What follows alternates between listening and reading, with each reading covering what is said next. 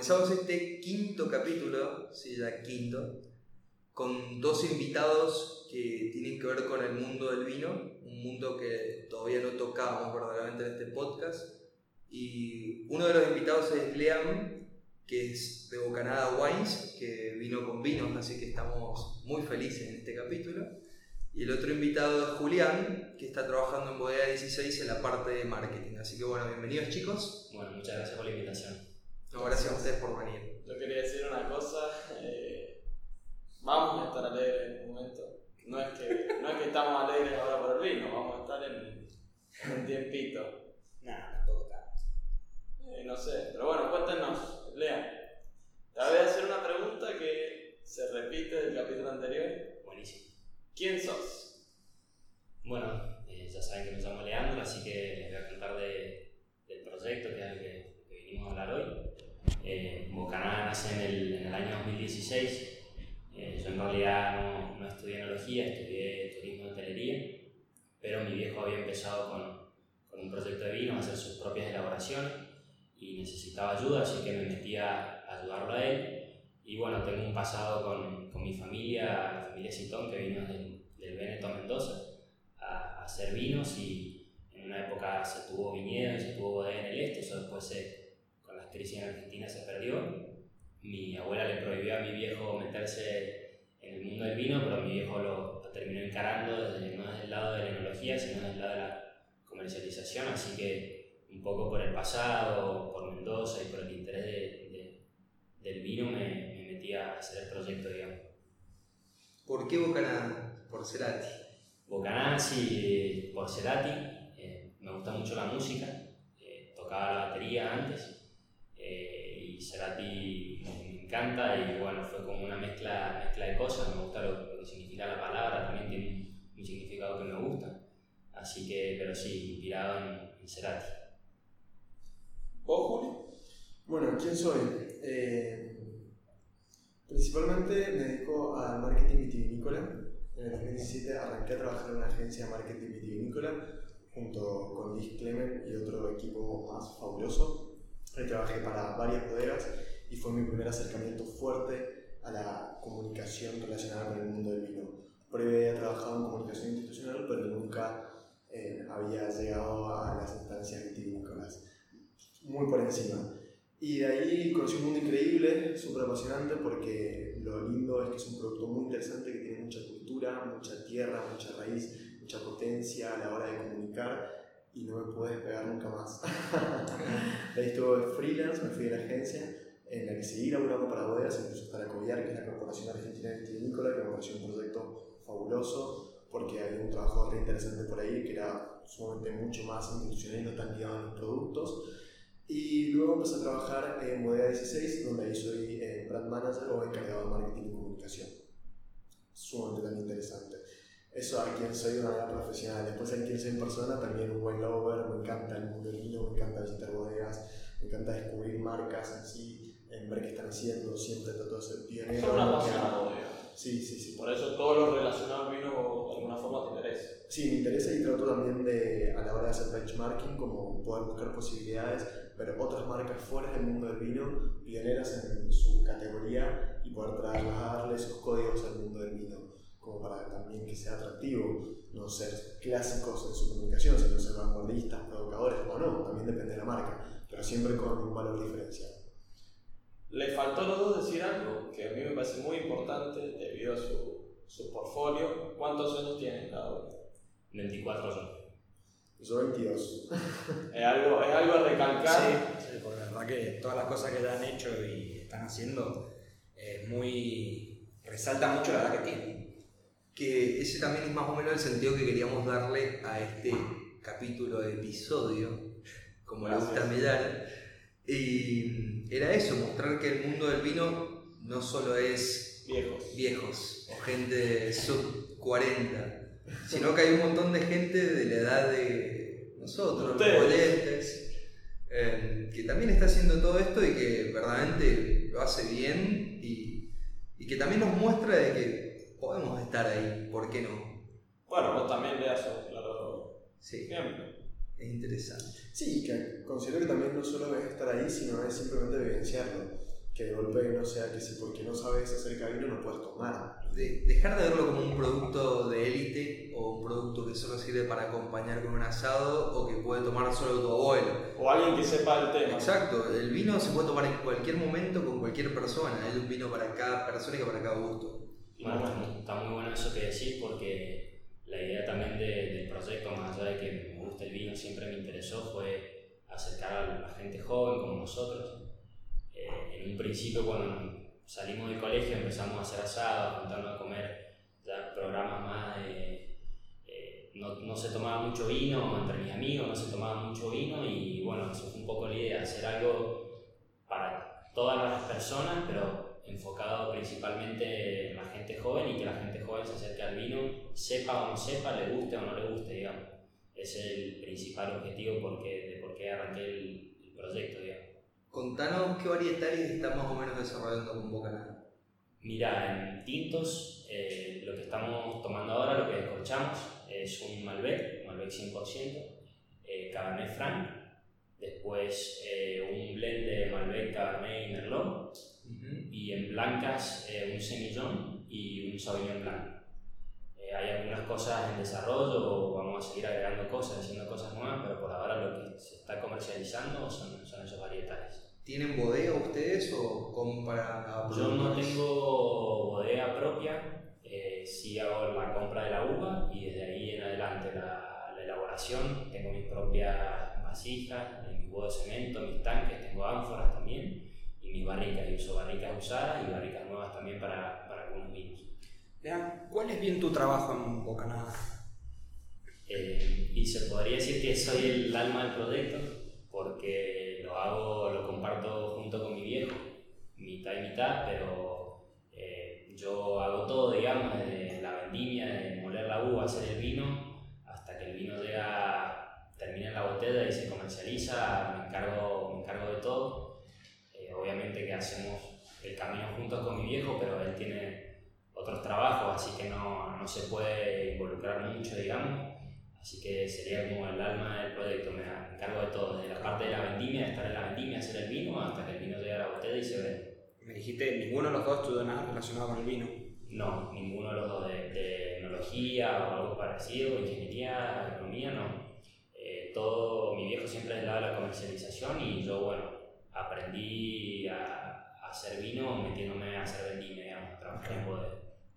También me fui a, a una bodega en España, en Castilla y León, en el Bierzo, a aprender allá, así que ha sido todo, todo trabajando en, en vendimia y en, en bodega, digamos. Que la práctica a veces es mucho más importante que la teoría, yo te digo porque yo estudio enología y uno cuando está estudiando se da cuenta de que la mayoría de lo que estudia no tiene casi nada que ver con lo que terminás viendo a la hora de la práctica, es la verdad, o sea, eh, cuando te ponen en una bodega o te ponen a hacer todas las cosas a vos, te das cuenta que todo lo que viste en la facultad, si no tenés práctica, poco sirve. Y ahora, quitando un poco el tema de Lean, voy con vos, Juli. Contar sobre tus proyectos, qué es lo que has hecho bien, así. Bueno, Lo que más te ha llamado la atención de todo lo que has hecho. Eh, en la agencia Foster Newton, ahí con, como comentaba con Disclaimer, hicimos muchísimos proyectos. Creo que uno que nos apasionó a todos y nos llevó a instancias sumamente creativas fue Vino Hollywood. Eh, principalmente sacarlo del formato botella y mandarlo al buying box. Era provocador, sumamente provocador porque todavía está ese cliché de que si está en botella es un buen vino y el formato buying box también tenía lo suyo atractivo en el mercado eh, y una campaña que nos entretuvo a todos un montón. Eh, trabajar con un copy entretenido, salir a hacer lo que nosotros llamamos la logomanía, porque era una marca que quería tener de todos un poco, una marca sumamente provocadora, como se toma Snow, que es un concepto que está justo en el medio, entre ser, eh, podríamos decir, como media popular, pero al mismo tiempo sumamente agrandada. Entonces, a nivel de branding, que es justamente a lo que me dedico, me pareció muy entretenido Hollywood. Y actualmente en el 16 trabajamos un- también todo el tiempo el branding. Es una marca que ya cuando yo ingresé a la bodega tenía su desarrollo conceptual, entonces fue como rever algunos códigos y, y rehacer algunas cosas y pulir otras. Eh, Principalmente eso es lo que sería hoy con el 16. Proyectos personales, millones todo el tiempo relacionados con el mundo del vino, van surgiendo nuevas marcas en las que algunas les hago consultoría, eh, a otras sí les agarro de cero y hago etiquetas completamente nuevas. Ahora estoy con Francesco Siofi, que es de la familia Siofi. Eh, ahí me escribieron y estamos armando dos etiquetas, un reserva y un entry level, ambas con el nombre de Francesco Siofi y Francesco Siofi Casa Vinícola como nombre eh, principal de la bodega.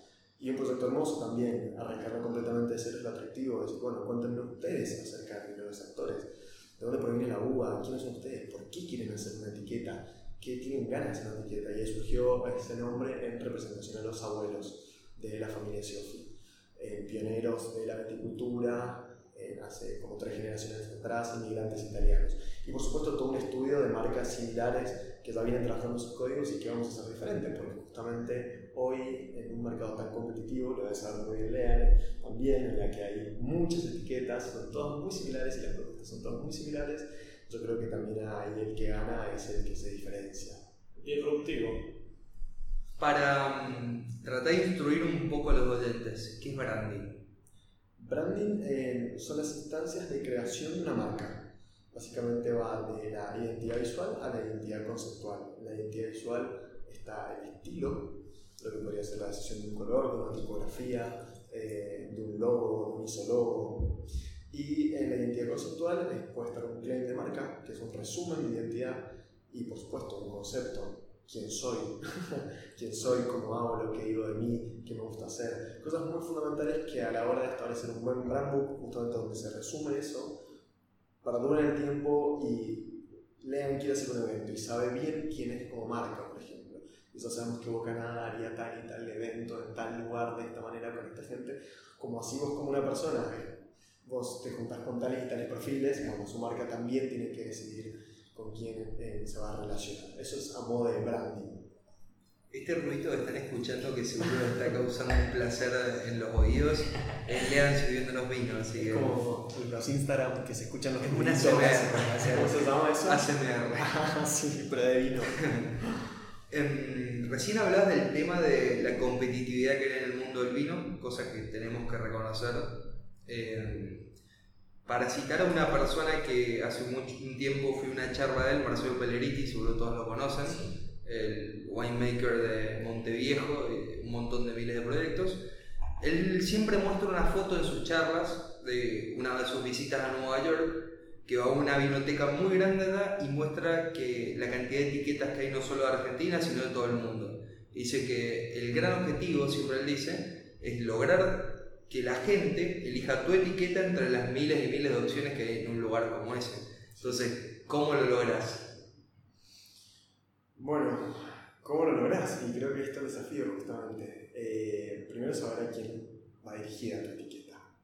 Establecer un segmento. Si yo le quiero hablar a ese segmento particular que le gusta, eh, se imagina una ilustración, no se imagina una instrucción, quiere tener la palabra reserva en su etiqueta o no quiere tener la palabra reserva porque no sabe, porque no le interesa.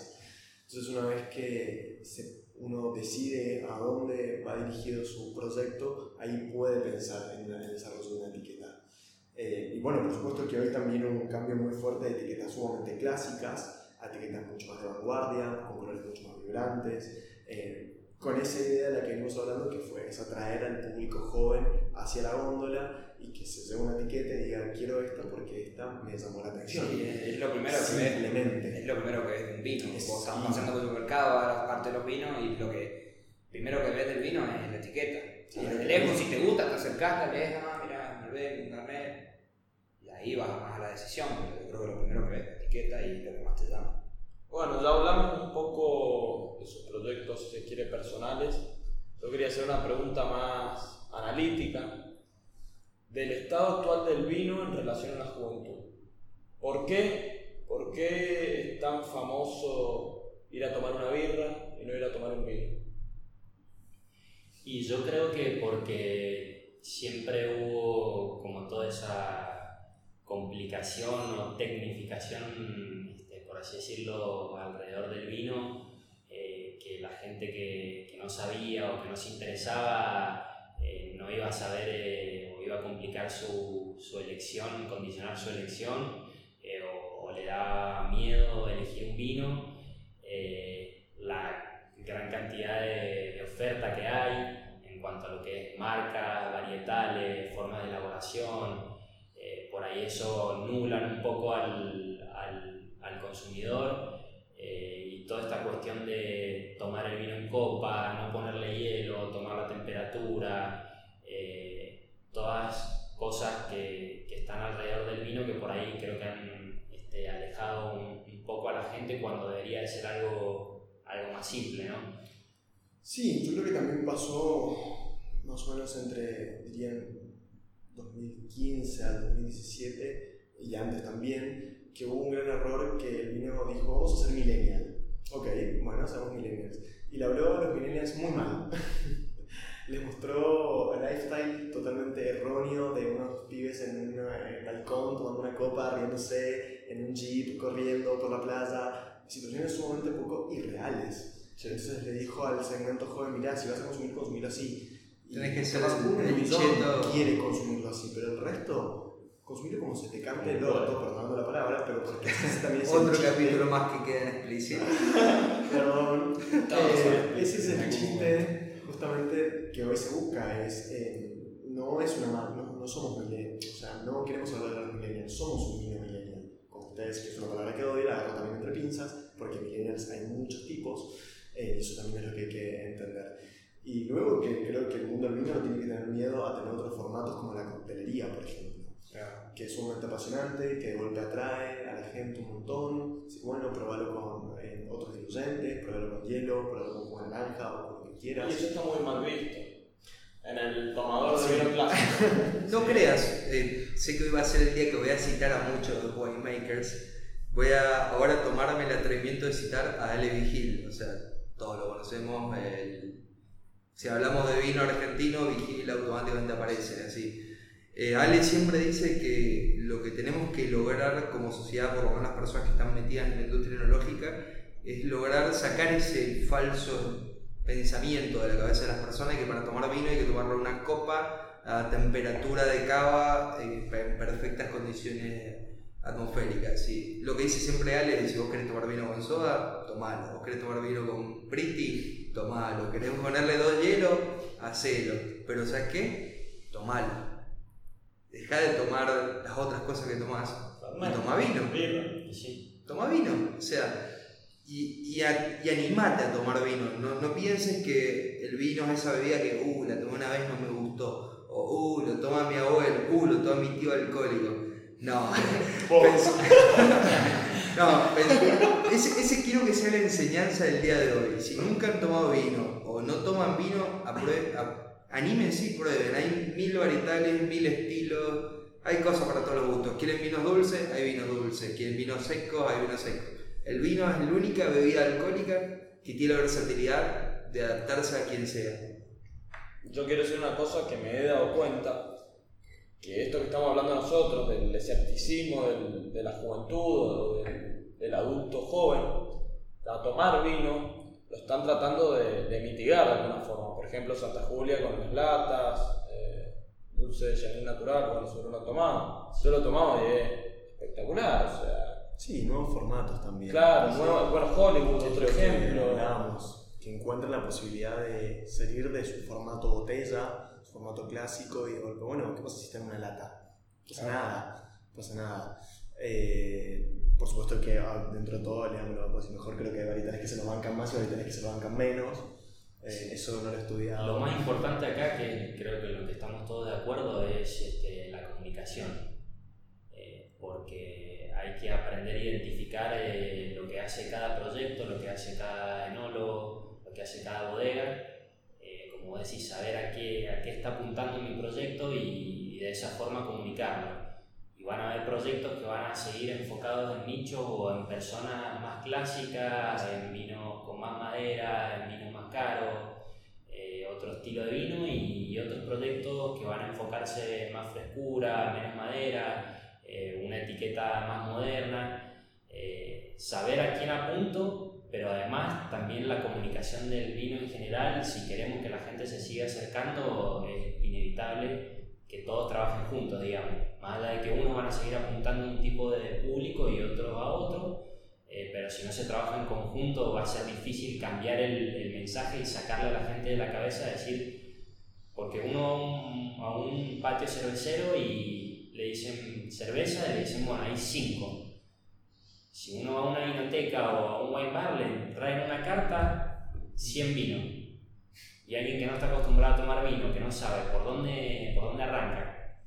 Entonces hay varios partícipes, como la gente que está en la comercialización, en la venta, los sommeliers, eh, que forman parte de la cadena y que son muy importantes para, para comunicar el, el mensaje, digamos. Por ahí la gente también se espanta porque llega a un lugar, tiene una oferta enorme y no sabe qué elegir. Entonces Pasa eso, ¿no? Pasa mucho y la comunicación, como creo que es en lo que estamos todos de acuerdo, es súper importante. Y hay otro concepto también que quería saber qué opinaban del vino tirado. Lo he visto mucho últimamente, en muchos bares eh, van y te sirven así. Como, ¿Qué opinan? ¿Qué, ¿Cómo es esa...? Vino tirado que es directamente barril. No, es un concepto diferente, o sea, son barriles como los de cerveza, los que se tira con el mismo estilo que si fuese cerveza tirada. Casi siempre son vinos jóvenes o vinos a media. Pero es muy interesante, un concepto que da la posibilidad de vender una copa a un precio bastante barato y que cualquiera pueda tomar vino. Hay un montón de bares que están metiendo eso ahora y me parece Sí, excelente. también es como la instancia medio de guarda, entre comillas, que no es lo mismo de abrir una botella, tenerla en la heladera en un bar, ir sirviéndola por copa, a que tenerlo de, directamente de una barrica vino tirado, que eso está buenísimo. Eh, sí, es un formato que creo que está bueno, me parece que es Sí, no sé Vamos qué onda la conservación y eso. Yo he tomado vino tirado que es bastante flojo. bastante flojo. Es que vos pensás que eso también depende del lugar que te lo esté Del lugar vendiendo donde se hace, claro. y del lugar donde se hace. Y también de, de cómo, se ha llenado- cómo se llenaron los, este, los barriles, digamos, la cadena de todo, de cómo se llenó hasta cómo se llevó, si el gas, lo mismo que con la cerveza, si cuando hacer una cerveza tirada, si el gas y todo eso, el frío no funciona bien, Sí. cerveza tirada está fea, lo mismo pasa con el vino. Pero yo creo que todo, todo tipo de formato va a acercar a la gente. Eh, por ejemplo, como vos decías del vino en lata, eh, en otros países como en Estados Unidos hay productores del más alto nivel, que no lo, no lo voy a decir porque no viene al caso, pero eh, hay productores del más alto nivel que por ejemplo ofrecen en, como en forma de, de gota o de copa chiquita de plástico envasado vino. Entonces, por ejemplo, como decirte una gran bodega acá de, de renombre o de trayectoria, en Estados Unidos lo ofrecen como si fueran una pelotita de plástico, vi- vino, copa de vino. Entonces ahí ya te da la pauta de que hasta un super, super, mega, hiper top productor de vino de, de renombre hace esas cosas eh, porque se adapta a lo que el mercado pide y, y tratar de acercar a la gente, digamos. Claro, hoy también está esa necesidad. Creo que principalmente Sí. se dio la necesidad de descubrir nuevos formatos. Sobre todo acá con la competencia de la cerveza que pisa muy No, fuerte. el, el consumo per cápita en Argentina en este último tiempo bajó muchísimo. No, está, no, se, no se consumía se sigue bajando. y sigue bajando. Entonces las bodegas también están tanto desesperadas. Por eso también hacen las tiendas online de vino. Por eso también insisten tanto con el turismo internacional, con los hermosos y armados brasileros que vienen a visitarnos y que sigan viniendo. Porque son nuestros principales Sigan comprando. Eh, no, yo creo que eso es clave hoy por hoy, con la cantidad de variedad que hay, con el poco consumo interno que tenemos, no tenemos que ver acá, tenemos que ver afuera, más que nada. No sé, vos lean qué visión estás teniendo en, tu caso. Y yo creo que acá hay muy, buenas cosas, eh, pero falta comunicación porque hay hay un, un rango de precios accesible para el público en general, cosas de muy buena calidad, de pequeños productores o de medianos productores que la gente no, no conoce.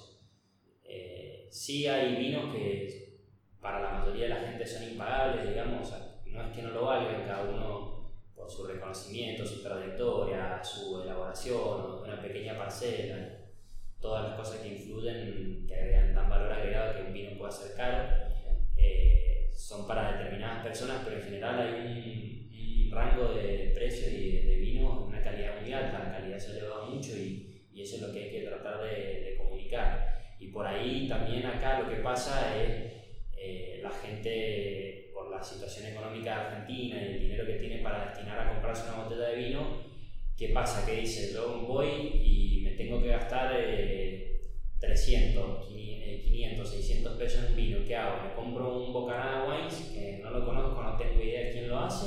¿O me compro un vino de una bodega que ya tiene una trayectoria larga en el mercado? Entonces también es eso, es comunicación y que la gente pierda, pierda el miedo y se anime a probar cosas nuevas.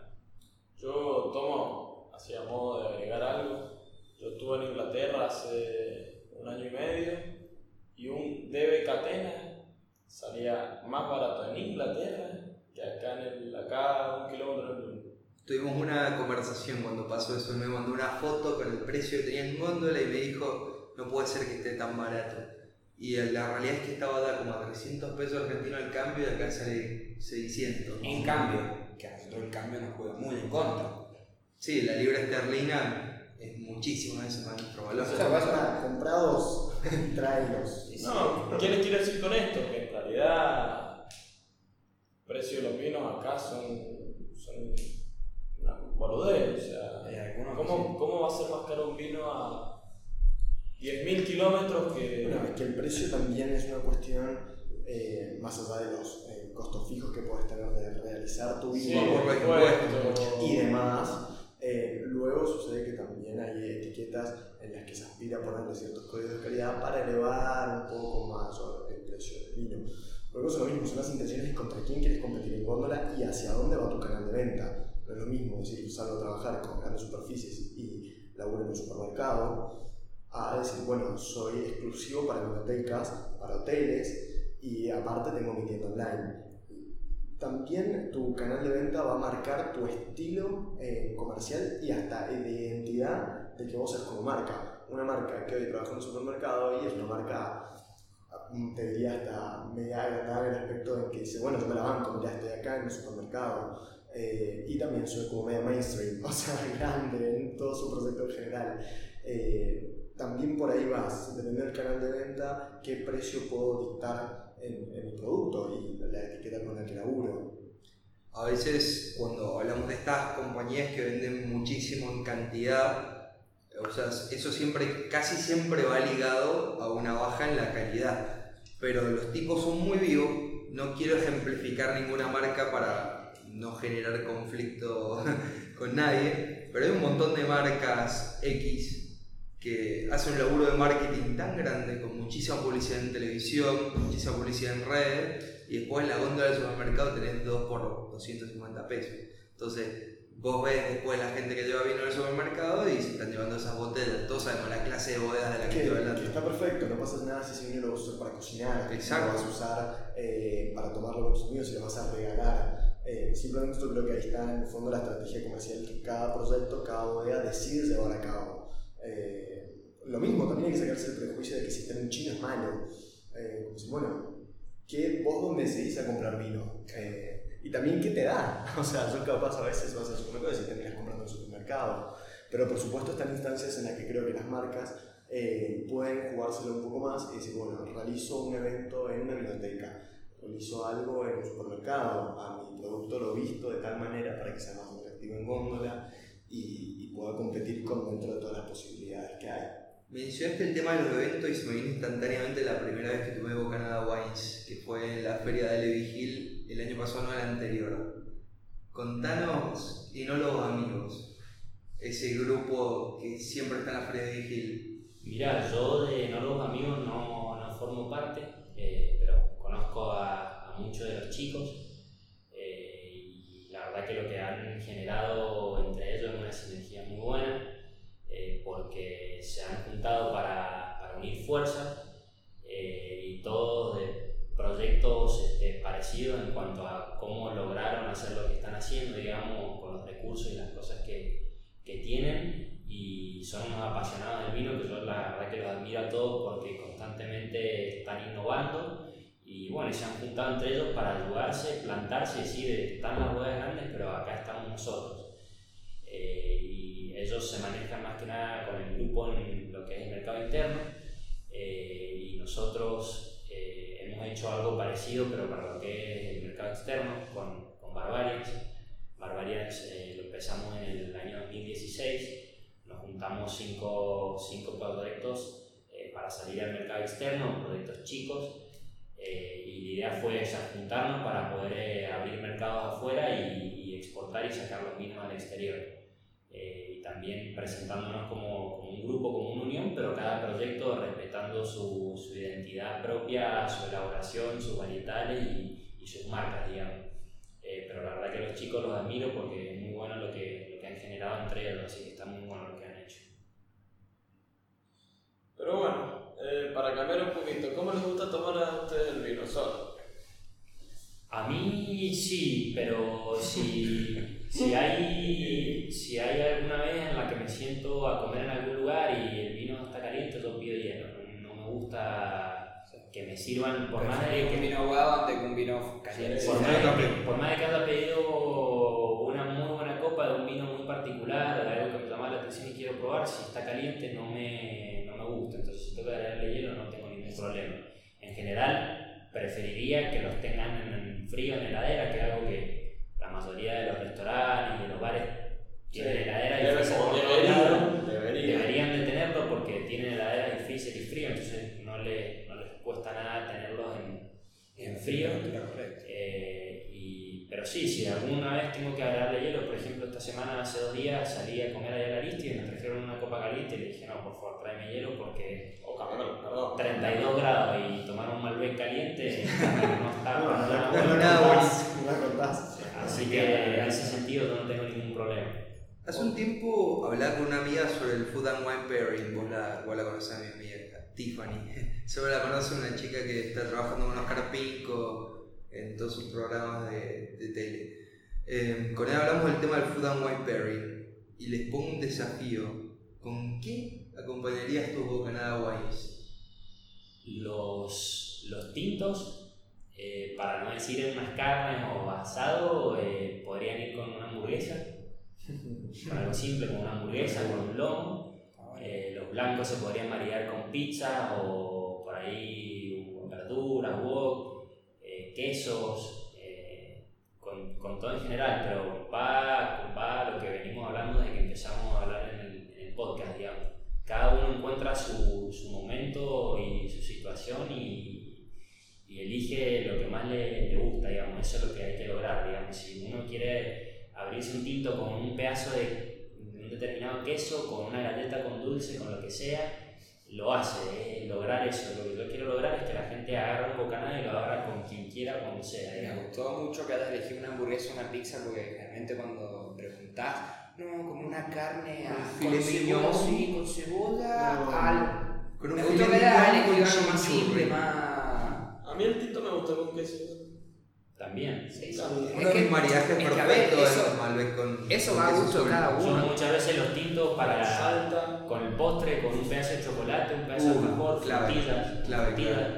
María también. Por ejemplo, este Carnet Frank que estoy tomando ahora me parece espectacular. Me van a matar porque es lo que no querían nombrar. Pero comerse un asado o un pollo al disco y tomarse este Carnet Frank es clave. Mirá, lo dijiste y lo, me serví porque quería probar. Yo empiezo a hacer el coso disco, ¿ah? Ahí lo estamos poniendo. Y a vos te pongo otro desafío. No quiero poner un desafío acá. O sea, se me acaba de ocurrir esto en este momento. No sé si es el vino, o es la hora, o es que hacen como 30 grados de calor.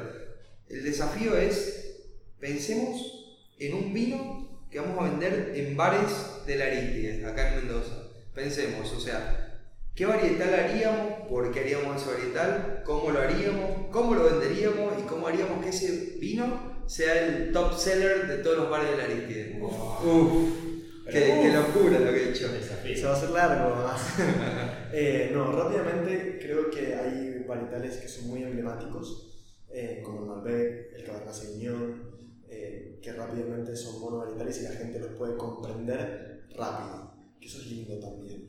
Y- o desafiarlos con eh, alguna especie de blend de tintas, que también está bueno. ¿Qué serían las tintas para los que no saben? Un blend es, bueno, lean, no lo voy a decir mejor, te lo digo rápidamente, eh, es la combinación de varios varietales. Eh, en el caso de tintas pueden ser de, de Cabernet Franc, con Petit Verdot y Malbec, suponete. Eso vendría siendo lo que es un blend. ¿No? Está perfecto. Blend, blend- es mezcla. Eh, Claro, es y palabra hay dos, mezcla. tipos- dos tipos de, de blends. El ¿Terroir blend- o el- varietal? Sí, pero también el blend puede ser vino, el blend se dice cuando es vino ya terminado, digamos, que se mezclan cuando ya se, se hicieron fermentaciones por separado y también están las cofermentaciones. Las cofermentaciones son cuando se, al momento de, de moler y fermentar una uva se meten en el, en el mismo recipiente, en la misma vasija, en el mismo tanque, las mismas uvas y ya quedan mezcladas desde el inicio del proceso. Y después el blend o el assemblage es cuando se seleccionan componentes y se arma un- una mezcla, un corte. El corte final del vino. Un corte final del Yo vino. creo que este vino que estamos proyectando, imaginando, posible para estar en, en un bar, tendría que ser un vino monovarital sumamente redondo. Eh, diría que casi no tenga pasos con madera. Hoy se están consumiendo muchos vinos que como se cosecha van a su tanque, su tanque directo a botella. Fácil de tomar. Yo haría un, yo haría un Bonarda de este año. eh, rico, ¿sí? Un Bonarda de este año. Sí, un varietal que hace mucho que Recién se cosechado. puede Explotar comercialmente y. Lo pasamos bien rápido y lo vendemos. Eh, y eso, buscaría vinos que hoy la gente los sienta frutados, frescos, eh, justamente que tengan esa posibilidad de, che, le quiero poner hielo, buenísimo, le quiero poner soda, buenísimo. Eh, y a la hora de comercializarlos pensaría en etiquetas eh, que tengan ese hilo entre lo clásico y lo vanguardista, porque he notado que todavía hay un cierto segmento joven que cuando agarra una etiqueta clásica le gusta. Y le gusta ver etiquetas clásicas y se copa con eso también. Y que te dan como un estatus de, de Sí, de de- calidad. de una cierta mayor calidad. Más allá de que hoy, es verdad que como venimos hablando, vemos etiquetas sumamente vanguardistas, eh, buscaría ese equilibrio entre una etiqueta vanguardista y algo sumamente también clásico. ¿Qué opinan de hacer algo multiformato para este vino que estamos proyectando? ¿Qué sé yo? Sacar una botella para que vender en el restaurante y un formato, qué sé yo, back in box para vender en el boliche. Mucho canal de venta, mucha información para ese producto, pero sí, si de golpe es lo que a vos te interesa, Yo quiero vender. Bueno, ahí es donde está tu objetivo comercial y también de branding e identidad. Hay bodegas que de golpe se posicionan más en, en la vanguardia de ser reconocidas por productos de mayor calidad y no tanto de índices de venta. Mientras que otras dicen salgamos a vender masivamente y sí, pongámosle boliche, pongámoslo en el supermercado, pongámoslo en los chinos y, estamos en todos lados. Bueno, algo de lo que vos planteaste y que, que estábamos pensando, yo no, no traje la, los vinos hoy acá eh, de esa línea, pero tengo una línea que se llama Social Club, Bocaná Social Club, que un poco fue, primero yo arranqué con, con Bocaná, que esto es la etiqueta del pájaro, la línea media, arranqué con esto y después ampliando el portfolio me di cuenta que, que necesitaba otras cosas para apuntar a, a diferentes públicos y Social Club fue la idea de eso, ser algo fresco, algo del año, antes de un par de meses después de terminar la fermentación alcohólica, que vaya a la botella y que sea un vino fresco y un vino del año y que, que se tome. Y este concepto de Social Club es una etiqueta más moderna, más arriesgada que, que esta, siempre siguiendo con el mismo concepto de, de la marca y es una idea de que sea un vino para compartir y para tomar en, en cualquier momento. Entonces va pensado como este desafío que vos nos planteaste recién, eh, de monovarietales frescos y fáciles de tomar y que sea una elección de, bueno, traerme un del Club Malbec y, y no haya mucha más vuelta que, que darle, digamos, pero que sea así un vino para cualquier momento, con quien sea, donde, donde sea. También son esas etiquetas, la de Social Club, lindas de ponerlas en la mesa y que yo digo que tienen disparadores de conversación, que eso es sumamente fundamental. Eh, una etiqueta que la ves y de golpe te da para hablar, que si la llevas a la mesa tiene algo para contar, que eso se llama storytelling y no es poca cosa, storytelling es el Nosotros- Eso, relato no, eso me pasa, perdón que te interrumpa Juli, eso me pasa cuando la otra vez con Efra hablamos de eso. Eh, el padre de Efra tiene una cava en su casa de esas chiquititas con temperatura controlada y tenía unas botellas de, no quiero nombrar marcas, pero lo voy a hacer, de Álamos y Uxmal. O sea, y las etiquetas son preciosas, o sea, son etiquetas que hasta alguien que, no sé, un corno la ve y dice esto es un espectáculo, pues son preciosas. Y siempre nos genera debates ese tipo de etiquetas. Un tipo de etiqueta que me gusta mucho, ese que lo hablamos la otra vez con vos, eso de las tintas metalizadas, me encanta. Nos pasó cuando fuimos la otra vuelta a, a visitar con, con la Nacha la. Ah, sí. Normal Wine. Hace, hace no. un par de semanas nos invitado, no, para introducirte, no te enojes, para que ustedes no saben lo que estamos hablando, sé si es por el vino o porque ya no estamos hablando por ahí gilada. Eh, estamos hablando remontándonos a una visita que nos invitaron hace un tiempo a la bodega Malwines, que fuimos con los chicos, y ahí les va a contar Franco sobre eso. Bueno, básicamente estuvimos, nos impresionó mucho, al menos a mí, le hablamos mucho lo que vos decís, que pusimos el vino, o sea, nos pusieron el vino en la mesa y nos pusimos mucho a charlar de la etiqueta, no, mira, papá, etiquetas muy raras, con dibujos muy extravagantes, está muy buena y yo la verdad que nunca me había puesto a pensar ese, esa vuelta que se le da a la etiqueta, de que pueda llegar a dar un- salir un tema de conversación, pero ahora que me lo decís, caigo en la ficha y es real y está muy bueno, porque estuvimos toda la tarde hablando de las etiquetas y que eran copadísimas. ¿Y Sí, cómo se relacionaban con el vino que estábamos tomando? Bueno, eso es fundamental. No solo tiene que representar eh, la identidad del vino, o sea, del líquido, de la materia prima. Porque, por supuesto, si estamos hablando de un vino, vamos a hacer un ejemplo, orgánico, un vino sustentable, y no está muy bien que tu etiqueta le claves colores que no representan también ese estilo. un rojo carne. Y a tratar de ir por colores más bien eh, ligados a la naturaleza, por formas redondas, y ni hablar si hablamos de vinos biodinámicos y demás que tienen incluso hasta una filosofía de cultura, de cosecha, de vinificación y de ¿Qué es? crianza. Que eso, Larga. Bueno, Acordate que estamos los con un componentes enólogo, son de todo siempre, siempre los enólogos cuando empiezo a hablar de lo que es poquito que sucede de vino Viene, respecto a eso, también cosa. viene eso por un lado de- comunicación, digamos, porque yo sé que, que la historia que cuento con mis vinos y que se cuenta en la etiqueta y que hemos pensado con, con mis diseñadores, que son grandes amigos míos, eh, cierto, un saludo para Oveja y Reni, eh, hablan de, de quién soy yo y de la historia de cómo hice el vino, cómo estoy haciendo el proyecto, entonces es algo que tiene identidad tanto con lo que se busca como con lo que hay detrás, digamos. Entonces por ahí también, como decía él, de las grandes bodegas, el error es querer contar algo, querer contar una historia que no está representada de ninguna forma por ningún lado, desde el, lado de adentro de la elaboración hasta lo que es la bodega. Entonces, eh, por ahí lo que tienen estos proyectos, como decías, de, los productores amigos o mi proyecto, es que la etiqueta más allá de, querer atraer a la gente tiene un trasfondo y, una historia, digamos, todo el diseño está todo, todo pensado, todo identificado de experiencia de la vida, porque el vino termina siendo, siendo experiencia, digamos, más allá de varietal, de cómo se hizo y más, es una, termina siendo una experiencia. compañero de momentos. Y la posibilidad de contar una historia, o por qué no hay o sea, no por qué, pero muchas etiquetas tienen realidad aumentada, suponete. Y a la hora de, de vos manipularlas con las apps que usan, tiene una historia que cuentan por detrás. Y ese está el chiste también en el que aspira la etiqueta. Volvemos a lo mismo, es un disparador de conversación en la mesa. Lo pones y por algo pusiste esa etiqueta y no otra. Eh, entonces está bueno que no solo represente a- al vino, sino represente a sus productores, a la identidad que busca y por supuesto que tenga un relato, una vivencia que quiera contar como marca propia, ¿no? porque la fantasía también es posible, no solo hay que quedarse con la idea de decir, bueno, no, la verdad que soy un productor que no tengo nada para contar, porque soy lo más clásico que hay. Bueno, jugamos un poco, contame más acerca de vos, cuáles fueron tus ideas, tuviste algún sueño algún día con el mundo del vino. Sí, soñé que cosechaba eh, por allá en tal año. Bueno, listo, eso es una historia y es algo para contar que a nosotros, los que estamos en el área de comunicación, nos brindan muchas herramientas para plasmar eh, un storytelling. Che, y cuéntenos de, bueno, lo que vos dijiste recién de los vinos orgánicos y biodinámicos. Bio, Sí, hay dos categorías, están los naturales, eh, orgánicos y biodinámicos.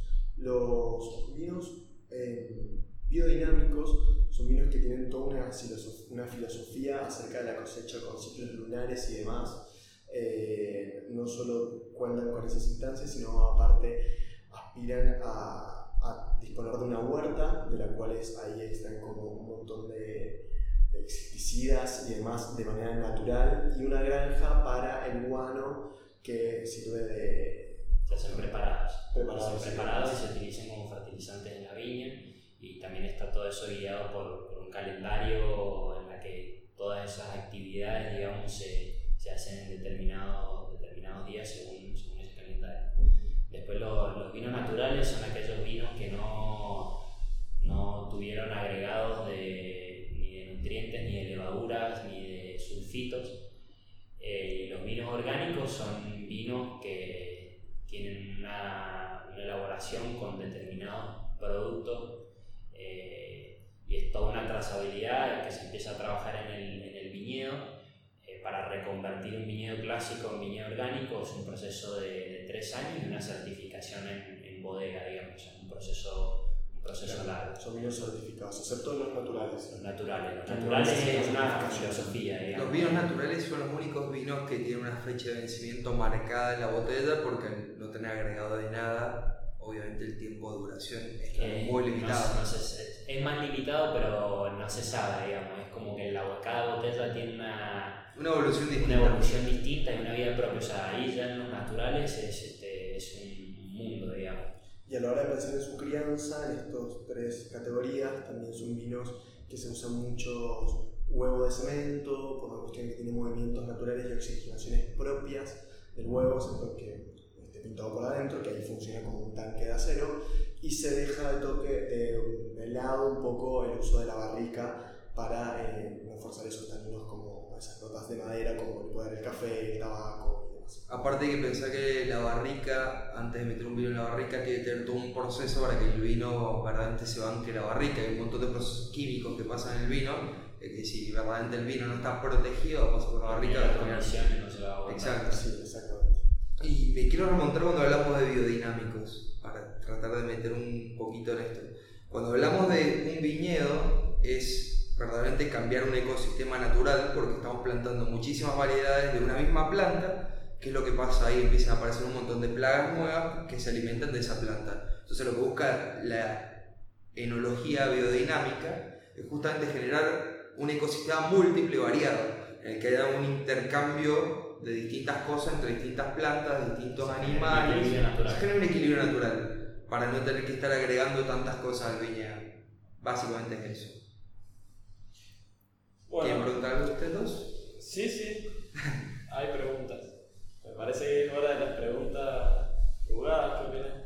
Uh, El tema es que no sé en qué adaptarla para estas dos personas. Eh, bueno, si no- Vamos vamos a empezar como con varias, así. Empecemos con. ¿Cuál es su músico favorito? Uy, mi músico favorito. Eh, tengo varios, no puedo quedarme con uno. Actualmente estoy mucho con Mac Miller, Uf, el último es una locura. También, una locura el que disco pop. disfruto mucho últimamente. Eh, diría que principalmente hoy estoy con Mac Miller eh, a la vanguardia de mi lista en Spotify. ¿Y vos, Leon? Yo de música. Además de Cerati, no lo puedes mencionar. Se- Nacionalmente Cerati, e internacionalmente, bueno, coincido con Juli, Mac lo, lo admiro mucho, una lástima lo que, lo que pasó. Y bueno, Liam Gallagher es un artista que, que me gusta mucho, soy fan de Oasis y lo que ha hecho como, como solista y lo que él representa me, me encanta. Así que internacionalmente esos dos son los que, los que más estoy escuchando ahora. Ali, si estás escuchando este podcast, que yo sé que sí, acá tenemos un amigo tuyo fan de Liam Gallagher. Bueno, también, ¿no estás de acuerdo? No, yo soy fan de Noel Gallagher. Ah, Y después. Hay una grieta más grande una que. grieta muy grande. Muy grande. no pensaba que. Y después eh, otras personas que no sé si son de mis favoritos, pero que admiro, pueden ser de algunos raperos o traperos del momento, como Post Malone o Travis Scott, eh, que lo que generan en las multitudes, en los jóvenes y en la gente es una cosa que no tiene explicación más allá del, del estilo de comprender la música o lo que hacen, o si son marketineros o no lo son, me parece que generan algo en la gente, ambos, que, que es increíble, digamos, las clásicas bandas de rock como los Rolling o U2 eh, o lo que generó Led Zeppelin en su época, ellos lo, lo están haciendo ahora, pero de otra forma, digamos. Y lo quiero ampliar el espectro. Mofa, ¿Qué? la misma pregunta para vos. Oh, Uh, Me mataste. Pasa yo no soy muy. No escucho tanta música, pero. no seas tibio, dale. Dale. dilo. No, no. No, no, calentar. Pero si verá un poquito, si igual voy a responder la pregunta. Yo creo que últimamente me he vuelto a remontar mucho, mucho a mi infancia musical. Que como contaba- Musical. no, no, como yo siempre tuve que de chiquito dos bandas preferidas, que fueron las que siempre amé. Y ahora últimamente me he vuelto a remontar y estoy prácticamente de vuelta adicto que son Los Piojos y Led Zeppelin. Que yo, como te digo, no soy muy fan de la música, son las únicas dos bandas en las que tengo la discografía completa. Mm, poco De local, únicas. poco local. Yo sí a- agrego a esa lista mucho de Ochito Club, de Spaghetti Western, Saludos, Sasha. de Mi Amigo Invencible y de El Matón. Tengo que decir que esos son, tengo un álbum, directamente una lista que es como discos para romperse y entra todos esos artistas porque me parece increíble. La misma pregunta para vos, Efra. No puedes nombrar a. Paul McCartney en los Beatles. No, no, no, no. A ver, él dijo dos bandas. Yo te voy a decir, ¿un artista o una banda? Lo que diga tu corazón. Los Beatles, una banda, y si es un artista, Lennon a mí me encanta. Eh, pero bueno, el otro día vos sabés que me hicieron una pregunta, una amiga que se yo, bastante que me hizo pensar. Se las voy a hacer a, a todos los presentes acá. ¿Cuál es, si tienen que elegir un olor? Un olor. Un olor, así. ¿Qué? Mamá. Yo estuve pensando ahora, un olor. Uy, Yo lo tengo. difícil. Un olor. Puede ser, a ver, te tiro una disparada, pero es lluvia, vino, Sí, sí, sí. nafta, Yo lo tengo. etcétera. A El de ver, nafta me gusta, pero no sé si como para llevar para extremo y decir que es mi favorito. Pero por ejemplo, me encanta el olor a jarilla mojada de la montaña. Uf. Es un olor que me, vuelve bastante freak, diría. Sí, que lo tengo. Jarilla mojada. siguiente. Y yo estoy en un 50 en café y 50 vino. El café, la verdad que después del vino es algo que me encanta, así que el olor a café, un buen café recién hecho, este, me encanta. Así que te diría que café. Lo tengo bastante pensado. Pero no te tocó. yo voy a ser muy snob y muy específico y me van a mirar todos con cara rara. El olor de Osier Rouge de Chateau Lafite, un vino francés. Ah, bueno. Es No muy sé, específico. No, no sentido. Excelente. Muy específico. Muy snob. Los, los que lo conocen van a entenderme. Yo- ahora me da vergüenza después de eso. Ese olor. No, a mí es bastante simple. Fue muy Pasto recién cortado en verano. Uh, es Me encanta. ¿Vos? A mí, el olor a canela me encanta. Y yo lo llego a oler y me muero, soy alérgico. Solo para gente fuerte. Estamos bueno. Hoy voy a tomarme el atrevimiento de algo que no hemos hecho nunca, pero puede ser interesante. Y si los, pre- los entrevistados nos hacen la pregunta a nosotros, bueno, ¿qué se les ocurre? Ah.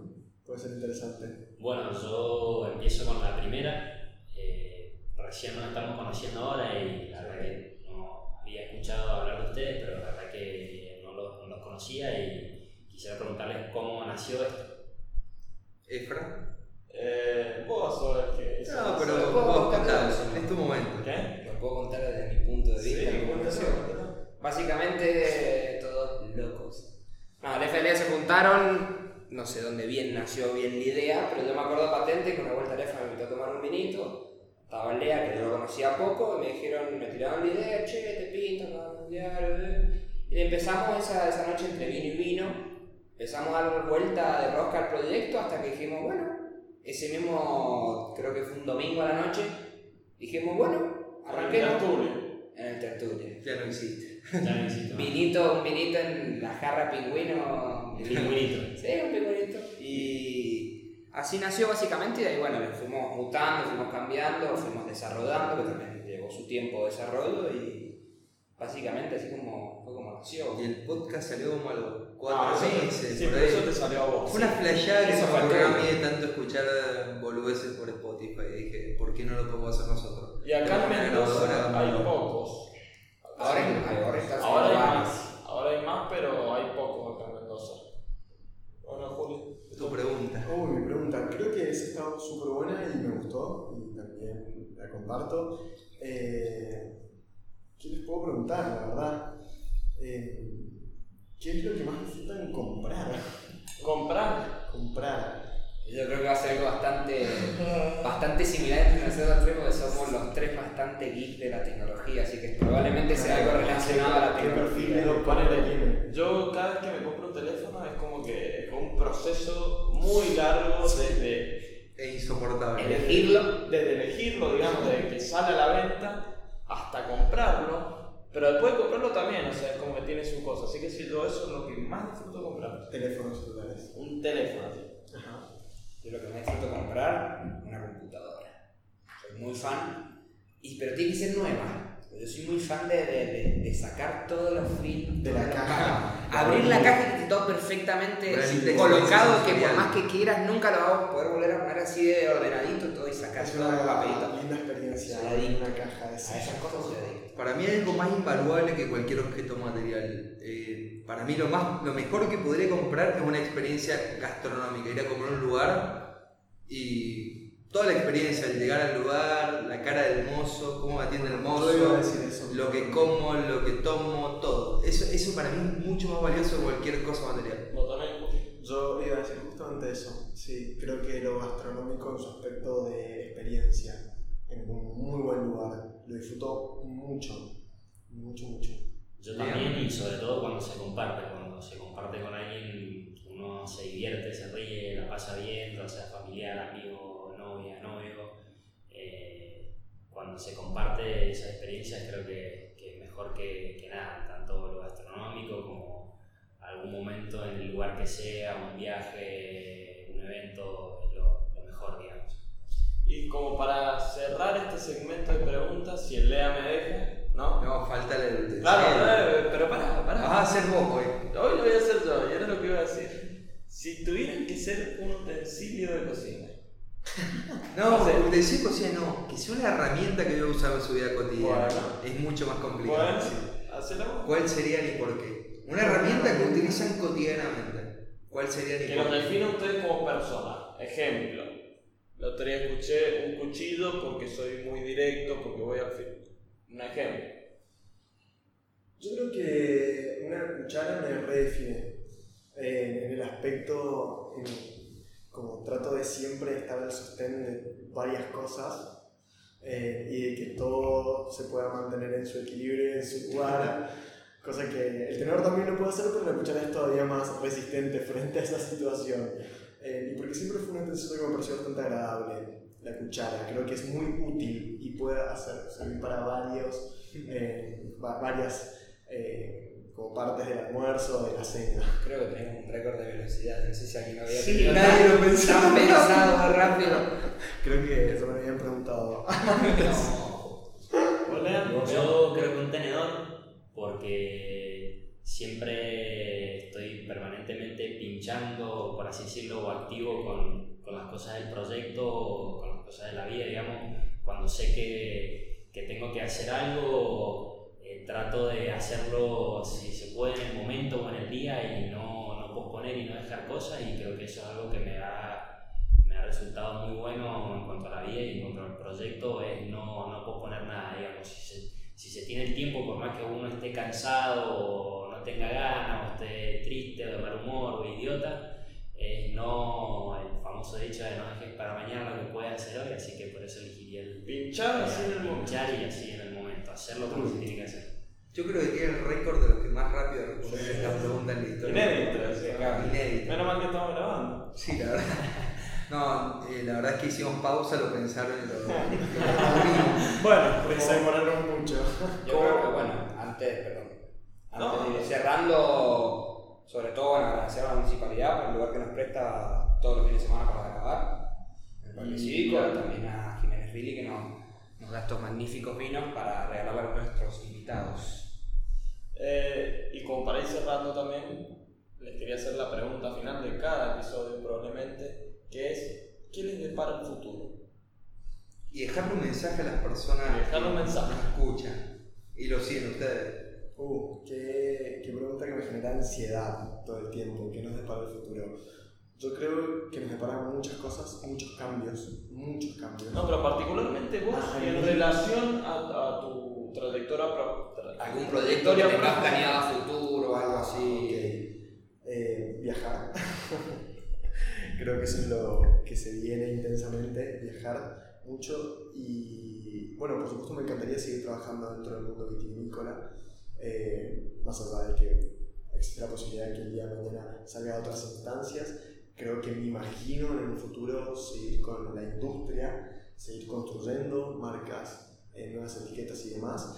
eh, ya siendo capaz en- más en las cabezas de mis propios proyectos, incluso hasta, ¿por qué no?, de mi propia marca de vino. Creo que eso es algo que me encantaría en un futuro próximo. y tener una agencia increíble. que justamente pueda ser sumamente pionera dentro de, de la industria y, del mundo. Pero sí, creo que eso es algo, podríamos decir, terminar profesionalmente muy bien, viajar un montón, conocer otras bodegas, conocer otras personas. Eh, eso es lo que me depara el futuro. O espero, no quiero pensarlo mucho tampoco. No, Que fluya. ¿Y qué mensaje le dejas a los oyentes? Eh, bueno, en base a lo que venimos hablando hoy, que sean osados, que se animen a probar eh, vinos diferentes, que no le tengan miedo, que si quieren jugar con la coctelería ellos solos lo hagan, eh, que si quieren comprar vino online lo hagan y se saquen esos prejuicios, justamente que tengan las oportunidades de poder en algún momento lidiar con el vino, entendiendo que estamos trabajando con docentes jóvenes y que lo que queríamos, eh, creo, hoy también un poco transmitirles esas sensaciones, nuestros conocimientos y decirles, miren, disfruten como ustedes quieran disfrutar. Ese creo que es el mensaje que les dejaría. Yo también, yo me imagino en un crecimiento, la verdad que estoy muy, muy contento con, con el proyecto y, cómo se, se, han dado las cosas en, estos pocos años y en esta poca experiencia que tengo con, con el mundo del vino y cómo, cómo está yendo todo Así que me imagino creciendo, creciendo mucho año tras año eh, y haciendo, haciendo grandes cosas y entiéndome mucho que, que, es lo más importante. Y el mensaje ahí es algo que mucho se hizo, muy efímero, el creer en uno mismo. Eh, más allá de que por ahí la situación del país es complicada, conseguir recursos y emprender es súper difícil en, en Argentina porque siempre se tiene la burocracia de las instituciones en contra, pero eh, creer en uno mismo, insistir y no rendirse, por es una frase muy repetida y por ahí me efímera, eh, a mí me, me, ha servido mucho. Y bueno, con esto cerramos el quinto episodio barra capítulo. Para mi episodio, para dos capítulos. Para Spotify capítulo. Para Spotify capítulo, que no me consta, pero bueno. Con esto cerramos. Yo voy a decir un solo mensaje antes de cerrar. Tomen vino. Salud. Pero, Salud. pero si son mayores de edad. Y ahora hacemos el ruido de las copas. pero si son mayores de edad, recuerden que es perjudicial. Bueno, igual va a ser explícito, así que. Sí, no, pero, pero hay que decirlo porque si no, después me van a a una multa a mí, ¿viste? Una carta documento. Así que bueno, muchas gracias por escucharnos. El vino es perjudicial para la salud, tienes que ser mayor de edad. No, no, conducir y tomar. No es perjudicial, no es perjudicial. Importante, claro. sí. Así que nada, bueno, muchísimas gracias por escucharnos y nos vemos en el próximo, nos vemos en el próximo episodio. Suerte.